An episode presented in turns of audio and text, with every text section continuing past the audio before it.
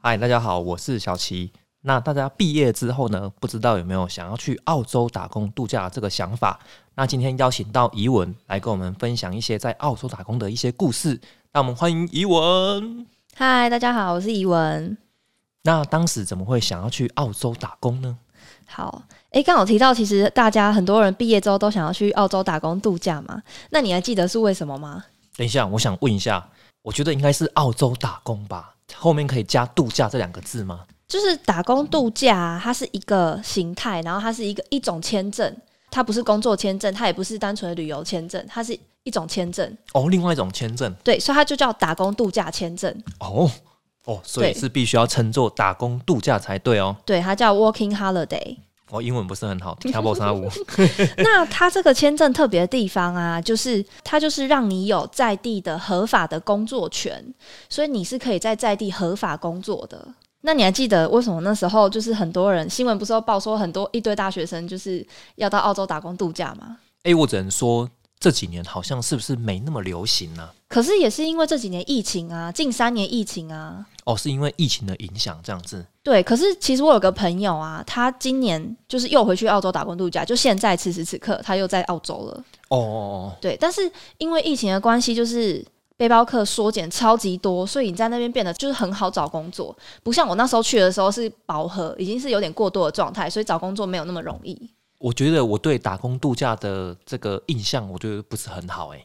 哦，对，因为就是前几年台湾的新闻上面，就是不是讲说很多什么黑工啊，然后什么赚不到钱啊、台老啊这些名词都跑出来，对不对？那我个人认为就是说，呃，这一年啊或两年在澳洲的话，其实在那边是赚得到钱的。但是可能就是你对于一些经验上的累积可能会比较不足。对于这个澳洲打工，我是有这样的存疑啊，对啊，我不会很推荐大家去澳洲打工。对我的感觉啦，嘿，哎，你知道在在台湾的体制底下，我们是没有 gap year，就是我们没有。这个概念，可是其实，在欧洲国家、西方国家，gap year 这个概念是很盛行的。但他的意思就是说，你在刚毕业之后，你可以先去看看这个世界，你可以先去旅行，你可以先去接触不同不同的人事物，他可能会给你很多不同的刺激啊，或者是你突然发现，哎，其实我接触到一些东西，我我以前都没有想过，然后我对这很有兴趣，然后你可能回来之后，你再去想，你想要就业，还是你想要继续升学？哦，那表示我的观念比较落后，就对了。对对对，其实是一个选择，不一样，这是一个选择。啊，对对。澳洲打工度假，它其实就是 gap year 的这个概念。对对，就是你去体验一下不同的人生。那因为很多人去，他的目的不太一样嘛。呃，因为我是外文系毕业，对不对？嗯。但是呢，在台湾，其实你根本没有机会练习英文，你没有什么机会接触到外国的朋友。哦，对，所以我其中一个很大的原因是，我是去那边练习英文的。对，练英文。对，就是我需要提升自己的口说，还有就是听说能力啦。对啊，不然我很难跟人家说我是外文系毕业，然后其实我根本就没有什么机会说英文。这样。对对对，嗯，所以这是你的主要目的。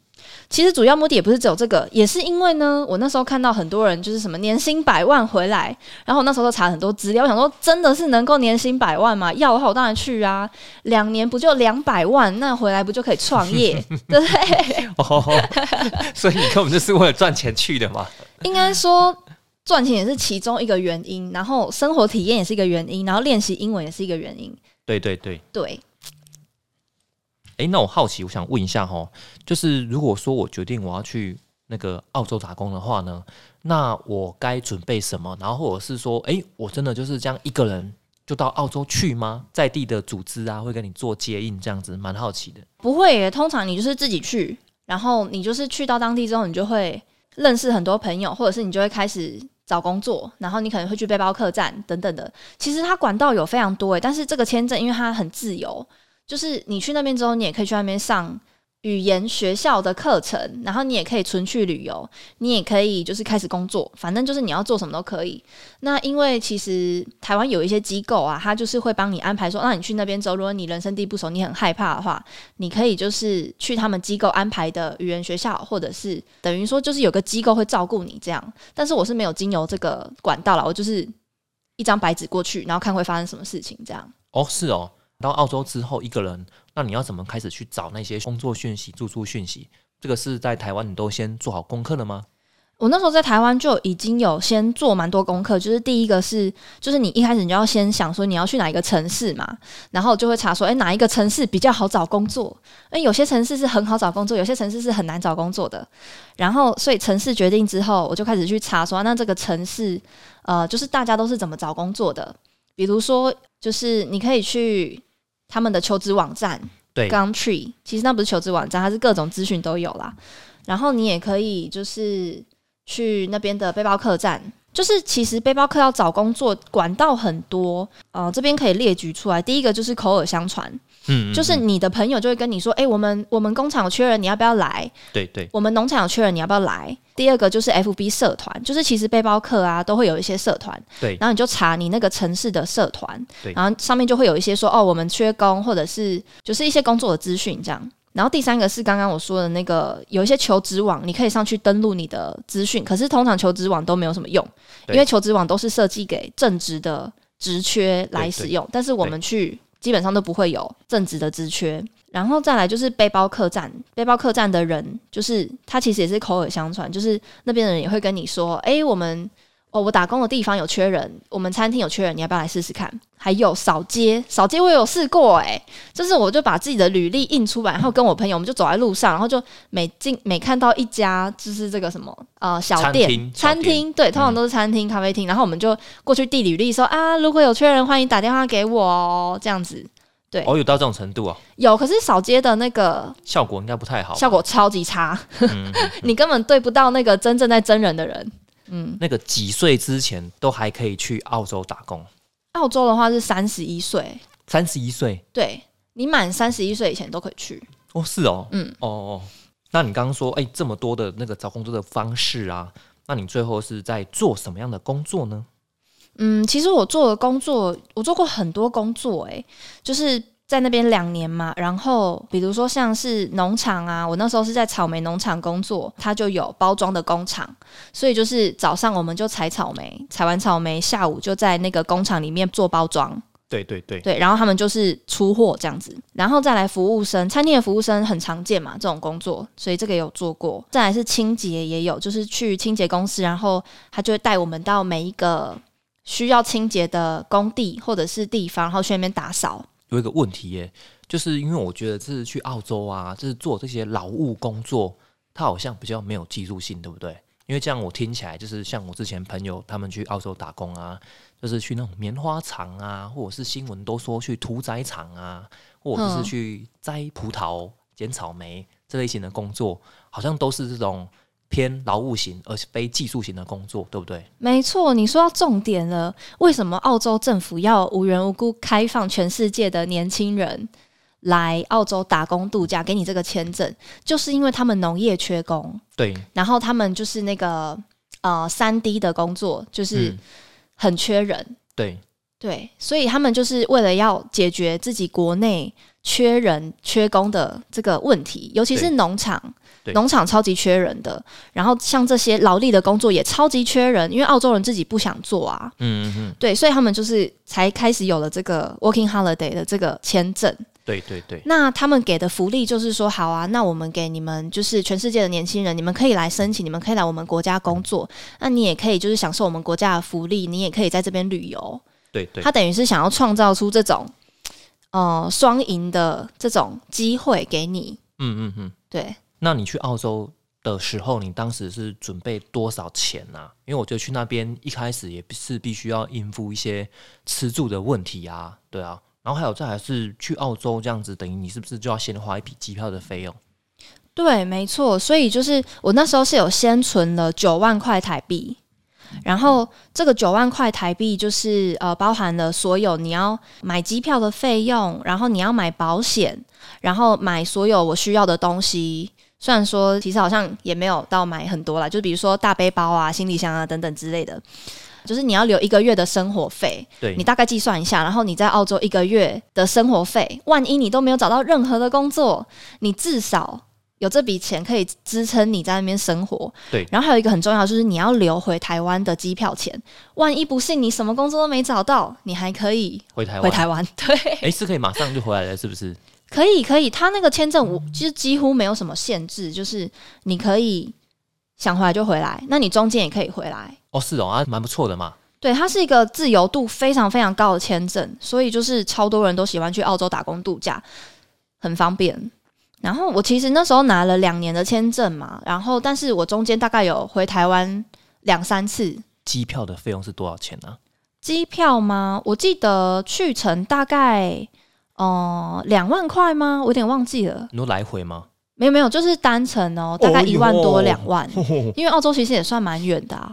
哎、这样没有很便宜哎。没有没有不便宜，而且澳洲其实蛮远的。哦，对啊，很远啊。对啊，对，那对，然后可是如果你想找那个比较便宜的机票，就是廉价航空的机票，应该也是有更便宜的，但它你可能就是要转机个两三次。嗯但是我那时候候不想要这么累，对，对啊，所以我就是直接买比较贵的直航的机票。就省时间嘛，对不对？对，就是看你想省钱还是省时间。就是去澳洲打工啊，因为都是在做这些劳务性的工作。而、我个人认为，哎、这样子好像就会缺乏一些技术性的经验累积，这件事情是不是比较不好呢？我觉得看你去的那个心态是什么、欸因为他没有办法为你累积你在职场上面很就是呃硬技能的部分，但是你去澳洲，你可以去修炼很多你的软技能。第一个，哦比如说软，技能哦，对啊，比如说你跟不同文化的国家的人的沟通能力，然后第二嗯，个就是你可以去训练你面对未知的能力，比如说你要怎么。你要怎么融入当地？你要怎么租房子？你要怎么买东西？对，你要怎？么去面对一个陌生的环境、陌生的文化？嗯嗯，然后再来是你要怎么去安排自己的生活，对，自己去建造一个新的朋友圈等等的。就是它其实我觉得出去旅行啊，或者去打工度假，它就是让你训练自己很多软技能的一个旅程。对对对。那因为我听到很多人都是去那边打工，没有度假，单纯的赚钱。对，没错。好，这个就回到为什么刚刚说有人可以赚到一百万。对，对，就是如果你想要赚到一百万，你基本上就要像，就是刚刚你说的，就是你就是一直工作，然后你没什么出去玩，嗯，你就有可能赚到一百万。而且那个是其实可以赚到一百万这件事，是大概二零一二年，就是澳洲打工度假刚出来，然后还没有到这么多人去抢这个饭碗的时候。然后那时候呢，澳洲政府他又没有，哦、他又没有跟背包客就是征税，但是我去的时候，那时候已经有征十五趴的税了。对，对，然后再加上就是那时候我去的时候，那时候就是二零一六、二零一七年啊，那时候超级多背包客去，所以其实工作算是难找的。对对对，对，所以你就是要赚到一百万是几乎很难很难的事情，啊，现在已经不太可能了。对现在已经不太可能了。哦，是哦，对啊，因为你要扣掉十五帕税，那工作又比较难找，对，就不太可能。但是这两年因为疫情的关系，我听说工作又变得很好找，因为就是大家都没有出出去打工度假、啊，所以就是你就变得很好找工作，所以又不一定了。哦，那这样子你在澳洲这样，你总共存了多少钱呢？我存的钱其实非常少、欸，就是我两年，我到后来啊回台湾啊，我只存了三十几万，就将近四十万。三十几万，我觉得这样也蛮多的啊。对，但是就是我中间，我我中间出去玩了很久啦，就是我有去那个 road trip，所以就是也是花了蛮多钱。哦，那那表示你的工作其实也是算断断续续嘛，就是因为你要花一点时间去度假啊，对不对？对，然后嗯，那你的工作做过这么多，啊，你最喜欢的是哪一份工作呢？嗯，我最喜欢的工作是那个在工地的工作。工地没错，就是工地其实是很好很好的工作，就是可能会跌破大家的眼镜，就是在台湾就没有人没有年轻人会去工地工作。那工地是在做什么内容啊？嗯，工地的工作有很多种，然后可是呢，就是背包客啊，去那边的工作都会是比较简单的，因为它其实工地里面有分比较难的工作，你都是要去考证照，或者你要加入公班你才拿得到那些工作。对，对。那背包客去的话，尤其是女生，就是福利很多，就是你可能就是清洁、对对对，打扫，嗯，然后像我的话，我是做那个 silicone，就是 silicone，、我是上那个个上胶门缝啊，哦气密窗之类的。对对对，气密装之类的，就是嗯。的这个缝缝的中间上胶，所以它其实不是什么出众的工作。嗯，对，还有就是你可能会去帮窗户贴呢。诶，你知道新的窗户不是都会贴那个玻璃纸？对，那个也是一个工作哎、哦哦哦，对对对，就是一些比较出街的简单的工作，但是工地给的薪水又比较高，对对对，对，所以他对女生来说是很大的福利的工作，所以很多女生都想去工地工作。哎是哦，对，但是对男生就不一定喽，因为男生都会被派去做出众的工作，就是搬东西呀、什么什么，所以其实是没有到要看啦，要看要看。哦要看。其实我觉得这好像有点运气的成分呢、他其实运气成分很高诶、嗯嗯嗯男生的话，女生的话清一色都是呃不用劳力的工作，哦，所以你只要进得去的话，就是呃你的你你就会很好存钱。而且薪水都领的一样。重点就是薪水都领一样，然后女生当然我想要爽一点。女生工作真的轻松超多的。嗯，对，所以就是工地真的是女生的福利工作。然后这件事情，因为就是工地有点难进去，对，所以你你必须要有认识的人带你进去。哦还要就透过朋友介绍就对了。没错，所以我那时候算是很幸运，就是我在背包客栈有遇到几个在工地工作的女生，我就问他们说你们是怎么进去的？嗯，对，然后他们就帮我介绍，就是呃他们是经由哪一个中介，对，对然后甚至对他们还帮我介绍说我有个朋友，然后我知道他人他人看起来他很人很认真之类的，所以其实，在澳洲啊，就是呃你要找那个。就是嗯在那个工作里面的人带你进去，其实是最快最好的。对对对对对，运气啊运气啊，哎呀哎呀，哎呀对，就是运气成分很高。对嗯，那你在澳洲这样子也至少也存了三四十万啊，那你当时这个收入最高的工作是什么？然后还有在诶、这个澳洲的时薪到底是多高啊？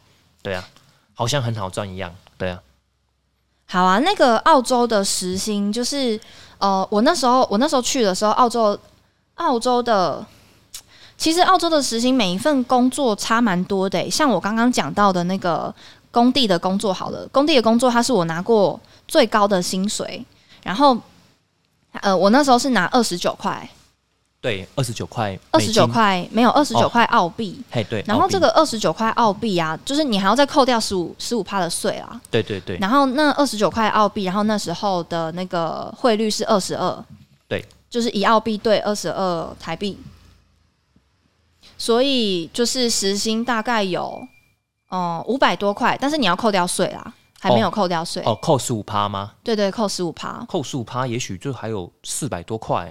有，所以工地的就是存钱的速度真的是很快，哇，那我真觉得就是说，我们台湾目前的时薪是一六八，它大概就是我们大概三倍之多嘛，吼，对不对？近三倍啦。对没错，对对对，刚好听到一个讯息，我觉得还不错诶。就是你刚刚有提到说，就是在这些劳务工作啊，它可能都会有就是薪水上的差别这样子。但这个好像在我们台湾好像没有这个很明显的区隔哈。不管我做任何工作，如果算时薪的话，可能就是一六八到两百，并不会有很大的差距这样。就是台湾的话，薪资看你的工作的种类是差很多的。比如说白领阶级领的钱跟蓝领阶级领的钱超差超级多，但是在澳洲，就是白领跟蓝领反而不会差这么多。哦，他们的职业别的差距没那么大。对他们的职业别差距没这么大。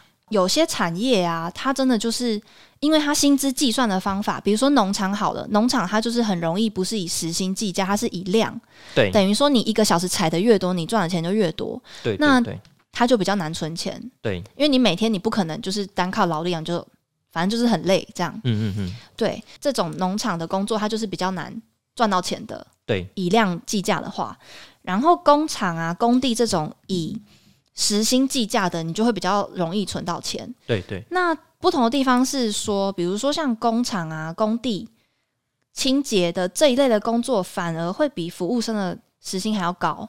啊哦是哦，对，你知道为什么吗？为什么？因为他们争不到人啊。哦，没有人要去做清洁，没有人要去做工地，没有人要去做工厂，因为这种工作实在太无聊了。对，那他们的所以薪水就反而会比服务生还要高。哎呦，那这样子不要做服务生比较好啊。对啊，所以其实大家一开始去想要做服务生，是因为想要多讲英文。对对对，对，但是其实我觉得不用一定要去找服务生的工作，你去找这些高所得的工作，然后你多跟你背包客栈，或者是你多去参加活动，你一样还是可以有很多讲英文的机会，对认识当地朋友的机会。对对对，之前有一个说法，就是很多人去澳洲打工啊，就是他们回来的时候语言能力啊，并没有变得比较好。到澳洲之后，其实也有一个华人的生活圈嘛，然后其实他们也是讲中文这样子。这次你是真的吗？嗯，对，就是如果说你去澳洲啊，然后你都跟你华人圈的朋友在一起，你英文绝对不可能会变好，因为你每天都讲中文啊。然后再来就是说，其实你的工作也不需要跟人家对话，就类似在农场的工作，你就是拼命的开始一直去捡果子就好啦。对啊，你不需要跟别人对话。哎，对，对这个这个我其实蛮有心得的，就是在我这两年的生涯里面呢、我有呃，我基本上因为我我就知道我是要去那边练习英文，所以我其实有避开华人圈，就是哦。尽量去，比如说住 share house 啊，我也是找那种就是没有人讲中文的环境，然后工作我也是尽量都找没有华人的环境，背包客栈也是都找没有华人的环境，对，就是逼自己去练习英文，去就是使用英文当成是日常的语言，比如说一整个月一句中文都没有说到哦，刚好都没有打电话回家，嗯。然后我那时候就是突然打电话回家的时候就哇，突然讲中文的感觉真的是很震撼呢，哦，就一整个月一个字一个中文都没有讲到，然后突然讲中文，那个真的超震撼的。对我就意识到，哎，我太少打电话回家了，我要尝试，我要多打电话回家。因为我当时我有想过说也去澳洲打工这样子，但是因为我嗯英文很差，然后就有人跟我讲说啊，你去那边你根本就不用讲英文啊，没差什么什么之类的。我就说真的假的？哎，我跟你说是真的，啊，因为还 真的哦。对，你可以不用讲中，好你可以不用讲到英文，可是，可是，可是，我建议你不要。为什么？就是，呃，我我刚刚讲到，就是这两年的生涯，我只有一份工作，就是全部都是华人的环境，就是那个草莓农场。对，然后呢，在那个环境里面，我几乎说不到什么英文，因为全部都是香中国人港、哦，中国人、台湾人，就是一个华人的环境。哦，对，然后我那时候都没有什么机会讲英文，我都是讲中文哦。然后可是你就很明显的可以知道那个差距，因为大家的经验就是。哦，他们就不太有那种交到澳洲当地朋友，然后当地朋友带你去当地酒吧，然后当地朋友带你去他们家玩的那些经验。他们就是讲说，哦，我们我们要一起去哪里玩，一起去哪里玩。可是你就从来都不会认识当地人。还有就是大家的那个工作环境都是华人圈的环境，华人友善啊，不错啊。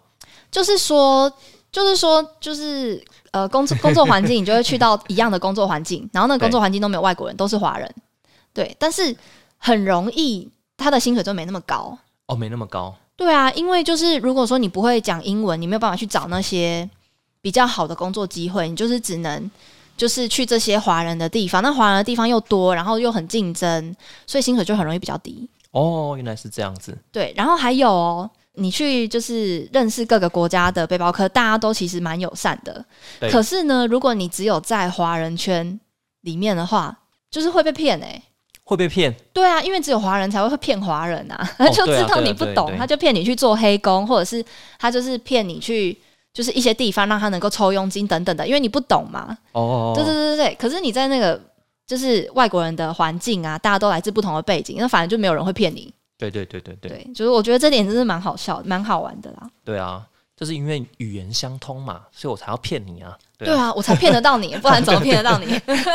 而且大家都华人，你们比较有亲切感这样子。哎、对对对，你不依赖我，你你要去你要去依靠谁？对啊，对啊，对啊，对啊，刚好那个英文又不好，有没有？我不知道要跟谁讲话这样子。对啊，对啊，对啊，所以其实我觉得你那时候说那个看到很多，其实新闻很多都说什么去那边去澳洲反而被骗钱，没赚到钱反而被骗钱，或者是反而去做黑工，反而被剥削什么什么，就是很大的都是人原因害的。对，很大的原因是因为你只有待在华人圈里面，然后哦你只能去接收到这些，就是比较容易受骗啦。了解了解。那想问一下，那如果我目前呢、又在澳洲，然后我还是想要以赚钱为目的的话，就我想要年薪百万这样子，我想要回来台湾就有两桶金这样。那在澳洲这样怎么样操作会比较好？就是都不要放假吗？还是怎样？哎、天呐！我觉得你问到一个超大的重点呢、就是如果我再能够重新回到澳洲啊，，对，因为我后来是摸索很久很久之后，我才知道原来要怎么去找到这些能够帮你存钱的工作。这样。所以你再让你回去一次的话，你就要好好赚钱就对了哎、。对，我要好好赚钱了，当然，然后好好赚钱之后再好好玩，因为我前面实在是撞墙太久了，就是都找到一些很不好的工作，是后来我才知道哦，原来要这样找工作哦。哦哦哦，对，好，那那这个方法就是呢，你去找稳定的工作，那稳定的工作就是工厂或是工地，就是那种你每天有正常的上下班打卡的时间，然后你还可以加班，哦。你还可以自由选择你要不要加班的这种工作，然后加班又有加班费。诶，我有个问题耶，那这个澳洲这边工作啊，他是不是会强迫你要周休二日呢？哦，要看环境是不是？也不是说强迫，哎，就是因为他本来就有周休二日的规定，可是每一间公司不一样。比如说我去的第一个工地，他们就是礼拜六要上上班半天，但是你可以自由选择你要不要加班，所以我们就是很好存钱。就是假设我上礼拜发花了太多钱，我这礼拜我就是加班，我就是自己可以决定说我这礼拜要赚多少钱。诶，重点是你刚刚有说到这个时薪有可能近呃五六百块这样子，那我觉得说，诶，那如果我一个月我想要上二十六天、二十四天这样子，应该不会违反他们的劳基法吧？不会违反劳基法，因为基本上就是其实澳洲他要聘请人呐、有分全职跟临时工。对，那全职 full time，他其实不太会给背包客这个职缺，因为这个职缺有涉及到很多福利的部分，对对比如说他一定要给你什么假，给你什么假，哦什么鬼。但是他会请你，就是你的身份是背包客，他会请你来，他就是会把你当做是临时工，就是 casual。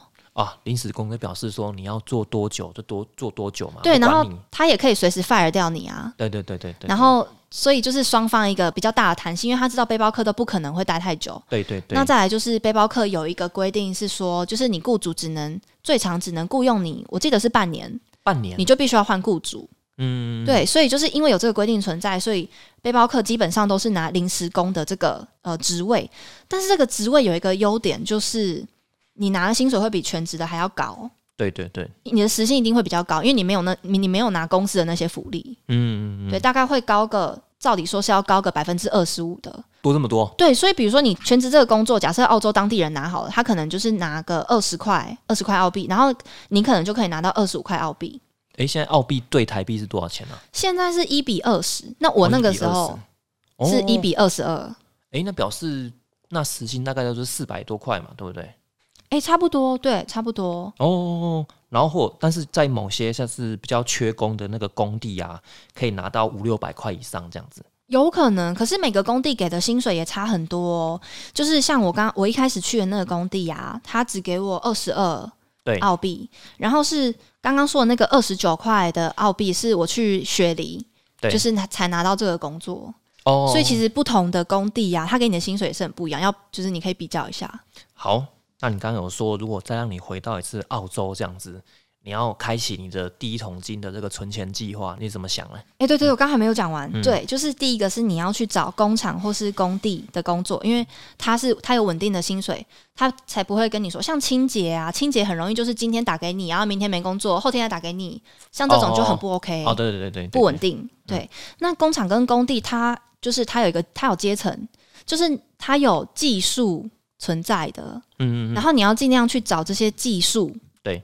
的工作，比如说好了，就是我那时候在工地啊，打扫就是一个没有技术的工作，你尽量不要去打扫，因为你打扫太好取代了。但是就是 silicon，就是你去打胶啊，它其实是有技术的，就是我也是练习好几个月，我才能大概练习一个月，我才能打得很漂亮，又快又漂亮。嗯嗯然后像这个，他就没有办法短时间要把你 fire，又要找另外一个人来，因为对。下一个人又要再练习一个月，对对对。对，然后你尽量去找有技术性的工作，对，做这个技术性它更高级的人，他们有没有拿什么证照？对，对，因为有一些技术性的工作，它是你可以去上一些课程，然后你就可以拿到一张一张证照所。以你有去考照吗？有，我有，哎呦，这么厉害哦！对啊，就是，可是我我的那个证照是打胶的这个工作啊，就是 C 力孔这个工作，对就是在工地里面，你要去比较高的地方工作，比如说你要开那个升降车好了，对，你你需要一张就是 work at high，就是你你能够在高处工作的这个证照。对。所以我那时候就有去拿这张证照，所以我就比别人有更多的这个优势，就是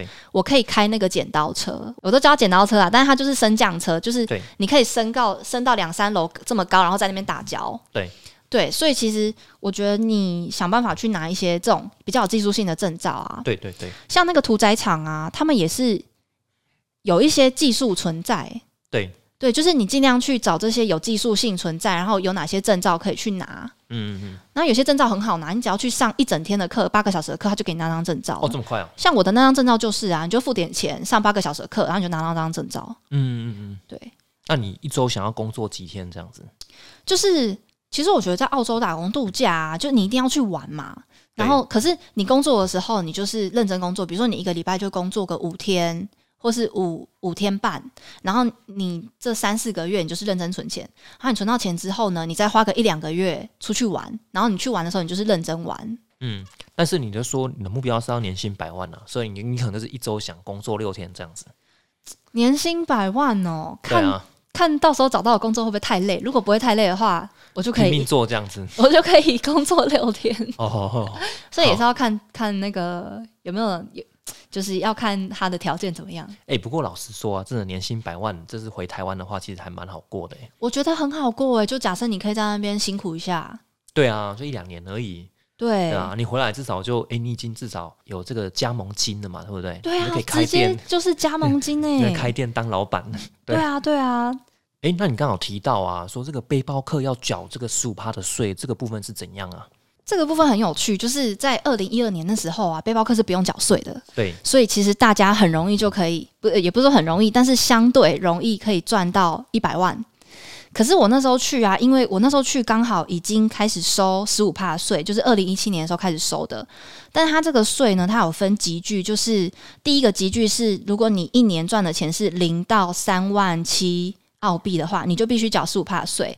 那你只要赚超过三万七以上，他又会跟你再收更高的税，比如说三十帕还是多少，我有点忘记了。对，所以我那时候其实是有算，就是我那时候其实是刚好卡在三万七左右了。就我算一算我的薪水，我如果再多工作呃大概两三个礼拜，那其实我赚的那个钱呐、都缴税了。对，都拿去缴税，那其实你根本是倒赔。哎、那想问一下，那这个十五帕这个税金呢、是雇主会直接帮你扣掉，然后发给你这样子吗？还是你自己要去缴税？你一开始就要跟雇主说你是背包客的身份，然后他就会帮你就是扣掉这个十五帕的税，就是他会帮你先缴这个税了，就是他给你的钱已经是扣掉这十五帕。对对，但是如果说他没有的话，其实也没有关系，因为到时候国税局他那边都会有资料，对你到时候还是要补缴这些税的，哦，所以这个根本逃逃不掉。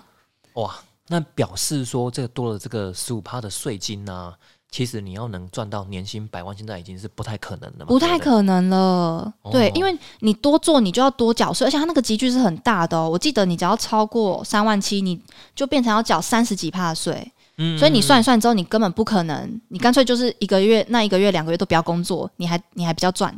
那表示是说还是要这个度假的成分在里面，这样子。对，我觉得这样安排是最好的，所以大家可能现在不要再想年薪百万，其实已经不太可能了。啊，我知道他为什么要这样做，因为他不希望你把那个在澳洲赚的钱全部带回去你自己的国家。没错，他希望你在澳洲赚的钱就在澳洲消费，这个是对澳洲政府来说最好的。对啊，对，所以他很鼓励你就是在澳洲旅游。哦，难怪他之后要课这么重的税，这样子。对，其实背包客就是呃的消费在澳洲也是一笔很可观的费用。你看这么多背包客在那边，玩呢、玩都很花钱、啊，你去，玩、去买车、去租房子，然后你去各个观光景点，这个就是也是很重要的收入。那我这样看起来，就是因为二零一二年有加收这个税制之后，应该蛮多人就打消了去澳洲打工的念头。我有可能，他是二零一七年开始跟背包客收十五帕税，哦，二零一七年开始哦，对，然后就是我有查一下资料，他在二零二零年开始啊，就是我刚刚说的集聚是呃三万七以下，你要对缴十五帕税，现在已经变成到四万五以下，哦，有做一些修正就对了。对，有做一些修正，所以你还是可以再多存一些钱，这样，嗯嗯嗯。嗯，好，那我们很感谢那个疑问今天的分享哦，让这个澳洲打工这个百万年薪不是梦的这个梦碎掉了。好，那我们感谢疑文。谢谢。